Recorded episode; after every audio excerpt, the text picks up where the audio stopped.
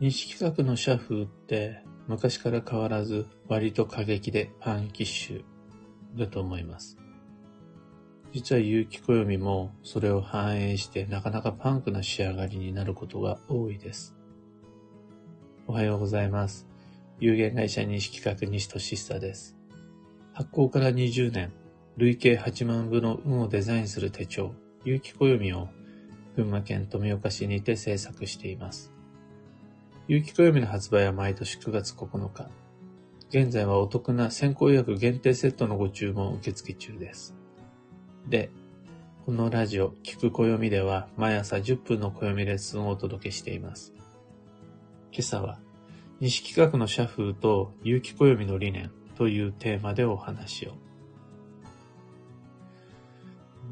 西企画は僕の父である西金也が作ったものなんですが、割と昔から変わらない方針で経営されていて、まあ、主に3つの基本方針があります。1つ目が、運を特別なものとして過剰に申請ししない。身近なものなんだよというカジュアルな考え方。それと、伝統、格式、そういったものを盲信しないで、もう不自然な物事、ちょっとおかしいよっていう物事には積極的に反抗していくパンクな動き方。あと、机上の空論にとらわれず、現実優先で実行なものを大切にしていく。素直、率直なリアリティ。このカジュアル、パンク、リアリティが西企画式です。決してこう、なんだ、尖った服装をするであるとか、その派手な見た目とかではなく、むしろ、西金屋がそうなんですが、比較的穏やか。で普通な感じなんですが、その考え方や動き方は昔から反抗的。で、そもそもの西企画のいろんなモチベーションが当時、えー、自分がそれおかしいんじゃないのって、吉祥鑑定をする人とか、その業界に対して値段の付け方とか、その大先生様の態度であるとか、それ嫌だなって若い自分が感じたことに対して片っ端から自分だったらこういうふうにしていく。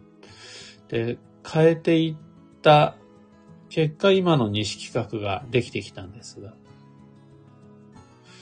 そ、それを僕も引き継いでしまったので、やっぱりどどっちかっていうと、運なんてどこにでもあるものと同じだよ。特別なことじゃないよ。また、おかしいって思ったら、やっぱり、大先生様が言うことであったとしても、おかしいもおかしいなってなるし、ただ、とにかくどんなに立派であろうが実行できないことには意味がない。机上の空論は好きじゃない。って言って、引き継いじゃったもんで、今に至ってます。これが西企画の社風として、なんなら西企画の鑑定であるとか、弊社が作り出す有機暦と言われるものの内容にもめちゃくちゃ反映されています。とにかく、まずカジュアルで気楽なのがいいです。かしこまってない方がいいです。あとはもう、不自然なのは今日であるという姿勢を前面に打ち出している。これは、割とパンキッシュです。他の大先生様が基地ということに対して、いや違うってもう明確に打ち出してます。あとは他の大先生様が今日というものに対して、いや、ちげえだろっていうふうに、何かこう、天の弱とは違うパンク精神がそこに常にあるんですよね。錦屋の頃から。あとはまあ、とにかく理屈っぽいのは、理屈が好きな人に任せて、西企画においては、現実生活の中で具体的に実行することができるもの。これを上から順に選んでいくっていう感じです。えー、まあそれを社訓として明記してあるっていうことはないし、パンクな暦を作りたいというわけではないんですが、とにかくそういう西企画が作ったものは全部西企画式になっちゃって、有機暦もそんな風な感じになってきます。でそもそも運というのは科学的に証明できないもの。客観的に統計を取ることが不可能。だから、最終的には奇跡的な不思議、そのスピリチュアルな部分っていうのはどうしても残っちゃう、そういう世界です。時にはこう宗教と結びついたり、霊能力みたいなものが、どっかイメージとして付きまとってしまうことはしゃあないと思うんです。しゃあないものの、そういう不思議を野放しにしちゃうと、ど、あの、こう、不思議な感じが好きな人にとってはそのミステリアスな雰囲気が魅力にもなると思うんですが、そのままにしちゃうと、その、暮らしの知恵として成立しないと思うんですね。例えば、お料理に対して美味しくなれって思って作ると美味しくなりますよ。これもめちゃくちゃよくわかるんですが、そうじゃなくて味見しろや。まずとにかく味見。この味見の吉時期をご紹介します。みたいな、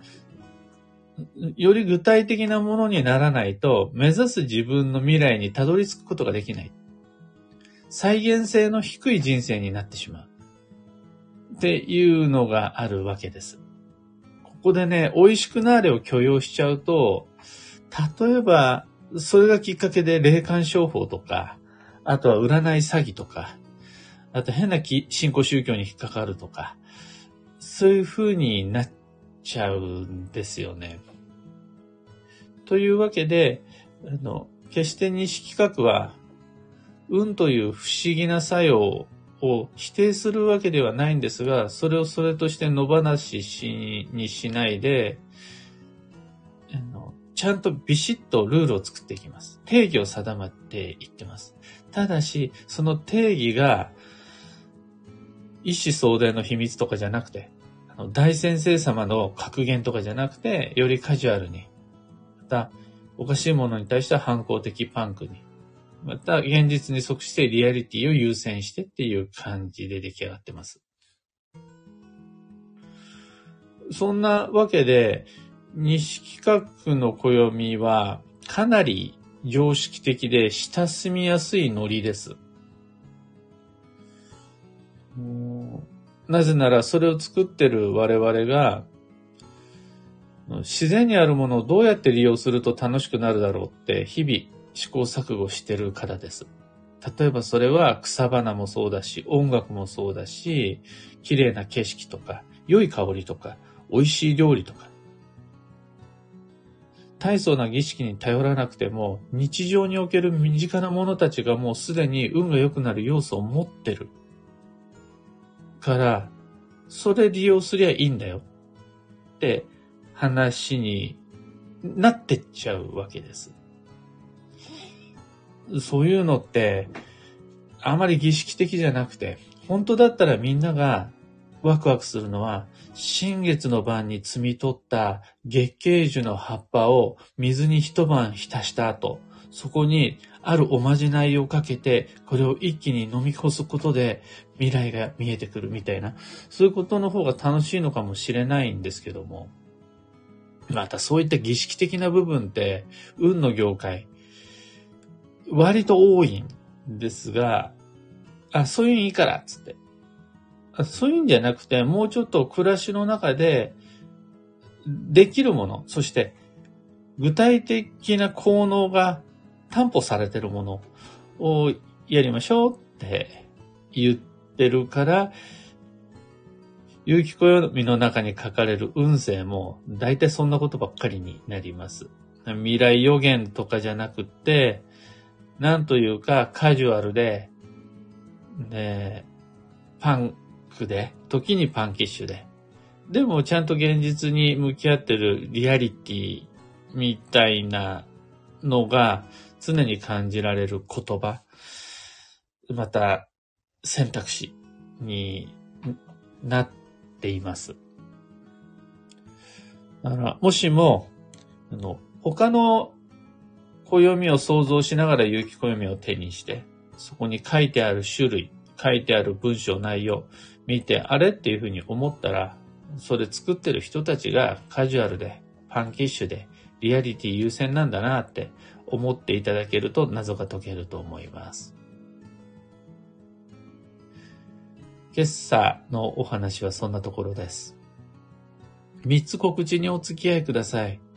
まず、有機暦先行予約限定セットに関して。こちらは9月9日の一般発売と比べて、多くの特典が満載だからぜひご利用いただきたいです。まあ、単純に価格が安くなるんですが、それだけではなく、オプションを、複数のオプションを自由にセットに組み合わせて、自分仕様の特別、自分仕様セットを作れるっていうのがポイントです。その代わり、追加のオプションだけ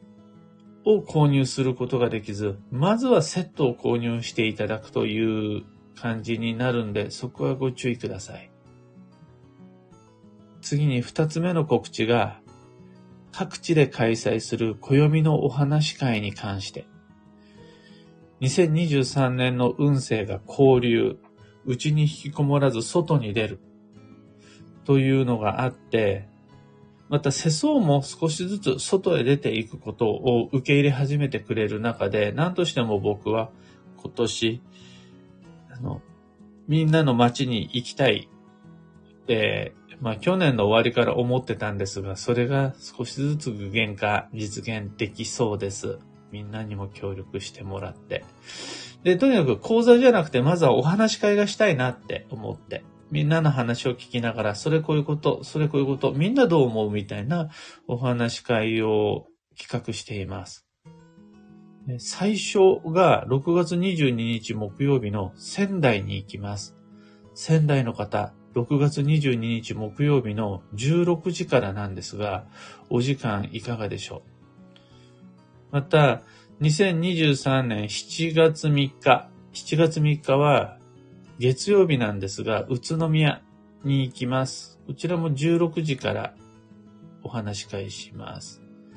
また、7月11日火曜日は、午前中10時半から船橋のパンナコッタさんというカフェにて、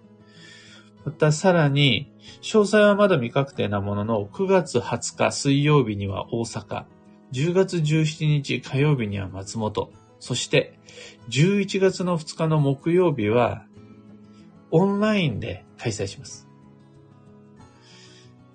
というわけで、あの、ぜひとも、有機暦お持ちの方は、そちら片手に会いに来てください。最寄りの町までこちらから行きます。最後三つ目が、5月27日、今月5月27日の土曜日に沼田にてイベントを開催します。そちらのお知らせです。旅飽きないという僕がレギュラー参加している行商チームのイベントがあるんですが、美味しい食事とか素敵なお買い物できます。僕は15分2000円の鑑定での参加です。超女装の5月の予定の一つとして、お時間が合う方はぜひ遊びに来てください。先行予約もお話し会も旅飽きないも、それぞれの詳細は放送内容欄にてご確認ください。さて、今日という一日は2023年5月13日土曜日。超女装の5月です。今月と来月が2023年度暦の上での一番の頑張りどころです。この2ヶ月をしっかりと暦意識して、ちゃんと自分の運をデザインすることができれば、7月以降はもう暦を閉じてしまってもいいぐらいです。この2ヶ月はどうなるんかな、成り行きを予想するんじゃなくて、どうしたいんですか？それを優先して運をデザインして参りましょう。幸運のレシピは空豆。旬の豆が吉です。今、初夏の旬の豆といったらもう空豆。枝豆の前に空豆。少し香りもあるものなので苦手な人はもう豆類だったら今日のラッキーフード OK です。なんなら豆腐とか納豆とか豆板醤とか、豆を材料にしたメニューでも OK です。次に今日のキーワードは、過去、歴史に学ぶ。その心は、最新式や最先端が正解とは限らない。というか、どちらかといえば、古い人、古いもの、古い場所、そっちの方に月が宿ります。どうなんかなっていう不慣れで不確かな新しいものより、確かな古いものを優先してきち。特にまあ、手、手入れの行き届いた手に馴染む道具、場所。よくみんながしっかりもう揉んである、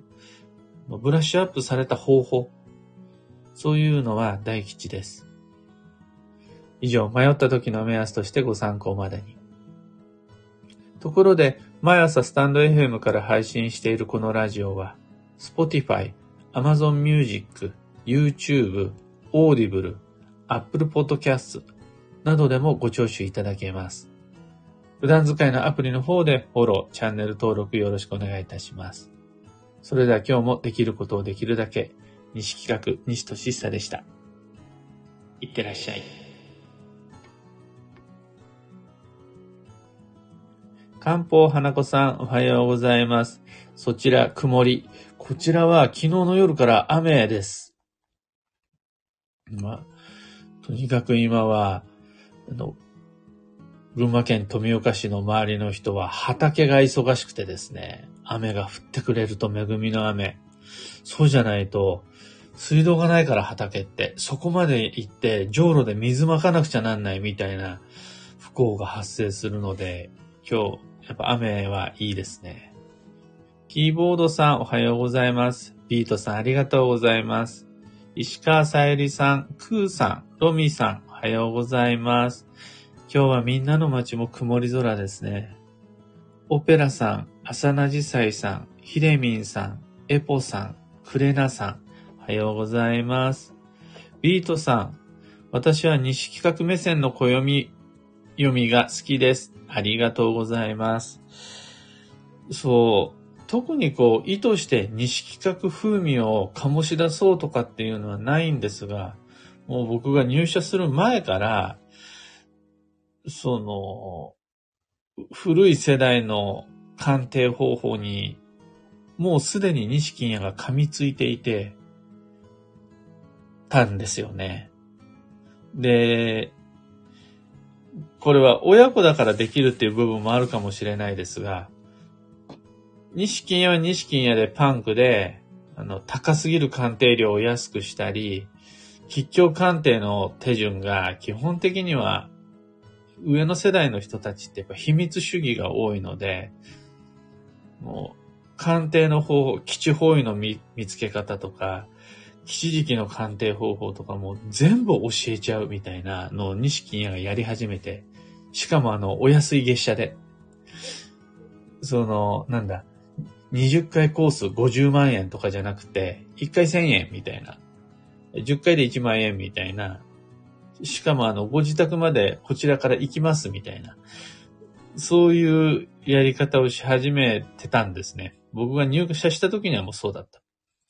で、僕にとってはそういう西金屋のやり方がもうすでに古いものだったりするんですよ。時代に合わなかったりとか、その、まだ格式的な部分が残ってたりとか、使う言葉が難しすぎたりとか、僕にとってみれば反抗すべき相手は西金屋だったので、さらに、ただでさえもうすでに噛みついてカジュアル化、リアリティ化されているものに対して、さらに僕が、いや、そんなんじゃもう今の時代全然ダメ、みたいな感じで、西企画の社風の中で、さらに噛みつくっていうことをしているので、今ある有機暦に関してはもうだいぶ現実的なアプローチになってるんかなと思います。とはいえ、まだまだ足りないので、これからも本当にこのままでいいのかという試行錯誤は常に続けていく。なるべく西企画が伝統になっちゃわないように、そのロジックが格式というもので縛られてしまわないように意識しています。漢方花子さん、身近で実行可能でなければ役に立たないですよね。ただ、禁止事項を並べて脅すだけの鑑定士も少なくないので。で、もう本当におっしゃる通りで、この禁止事項であるとか、教科書に従った明確な知識体系、これは大事だと思うんですが、現場で使うことのできない知識は、運の重荷になっちゃうんですよね。それを学べば学ぶほど、運が悪くなってしまうような知識は、本当に運の知識かって話になりまして。の運という知識は、それを学ぶことで、運が良くなるべきで、運が良くなるっていうのは、心が軽くなったりとか、フットワークが軽くなったりとか、それが重荷になっちゃダメなのが、運の知識というやつで。でこの、そこを基本として考えたときに、あれやっちゃダメ、これやっちゃダメという正しい運の知識は、本当に運の知識なのかっていう話になっちゃいまして。そこが錦屋が噛みついたんですよね。はって言い始めて、教科書と異なることを言おうが、これで体が動くなら、心が動くなら、そっちこそが運の知識だ。って言い始めまして。そうすると、あの、みんなが今日と言ってることを逆に基地って言い始めたりしたのが僕の先代そして、そういう社風が宿っているのが西企画というやつでございます。本当に、金屋なんて穏やかな垂れ目の顔してて、だいぶ過激だなって思いますね。柳川まどかさん、おはようございます。サバカンさん、より良いものこそ手に取りやすいといいなぁと常々感じます。もう、そうですよね。しかも、より良いの基準は時代とともに変わっていくので、この時点で良いものも、環境が変わると、立場が変わると、時代が変わると変わっていくので、その都度更新する必要があるかな。この更新作業を反抗的、伝統と違う、格式をま、馬鹿にしてるって言っちゃうのは不自然なんかなもうそれは諸行無常、自然の流れだと思います。小川智美さん、おはようございます。そちら雨、出遅れました。アーカイブで聞き直します。ぜひぜひ。今日は配信をしようとデスクに向かったら、猫に、猫に椅子を占拠されていて、しかも、すごい嫌がらせをしても全然どかなくて、本当だったら7時ぴったりに始められるところ、7時15分過ぎになってしまいました。エポさん、昔親に会うために実家に帰りたい人がいて、実家の方位が強方位だったため、今はやめた方がいい。無理なら迂回して会いに行けって言われる人がいて、結局その人は実家に帰らず、親に会わなかったってことがあって少しもやもやした経験がありました。これ、占い的にはそれが正しいんだと思うんです。でも、人生として正しいかっていうと、結構微妙じゃありません。まあ、年中週一で会ってる親。これを、老いが悪い間だけ、週2回、えっ、ー、と、月1回になっちゃったとかだったらまだいいんですけども、例えば遠く離れている実家とかになった場合に、残りの人生の中であと何度元気に親と過ごすことができるのかってこう数えていったときに、その機会を古臭い運の知識でし減らしてしまうのって、占い師じゃなくてもわかる運が悪いことじゃありません。そういうのほんとやめた方がいいなーって言っちゃうのが西企画だったりします。本当はね、実家であろうと、里帰りであろうと、教法医は教法医。これが法医学ってやつなんだと思うんですけども、それで本当に運良くなると思ってんの？それ、どういった根拠があるのお前教科書ただ読み上げてるだけだけど、それは具体的にどのようなエビデンスじゃないですが、どういった根拠があってそれ言えんの？人生トータルで見た時にそうだって自信を持って言えんの？ってなっちゃう。そんな言い方はしないですけどね。なそういう、そういうことを言っちゃう西企画が作っているのが有機暦っていうやつです。石川さゆりさん、暦の知識はミステリアスだけど、再現性がある暮らしの知知恵なんですね。有機暦を手に取ってから吉日をゴールにして行動計画を立て始めることを知り、先送り癖が治ってきました。先送りをやめたので野望が現実現に近づいています。とのこと、ありがとうございます。おっしゃる通りで、再現性ってめちゃくちゃ意識しています。今回だけじゃなくて、次回もそれをやることができるのか。また、たまたまそうなったじゃなく、それを偶然と思えるようなその必然を自ら手繰り寄せることができるのかどうか。は、すっごい大事。だから、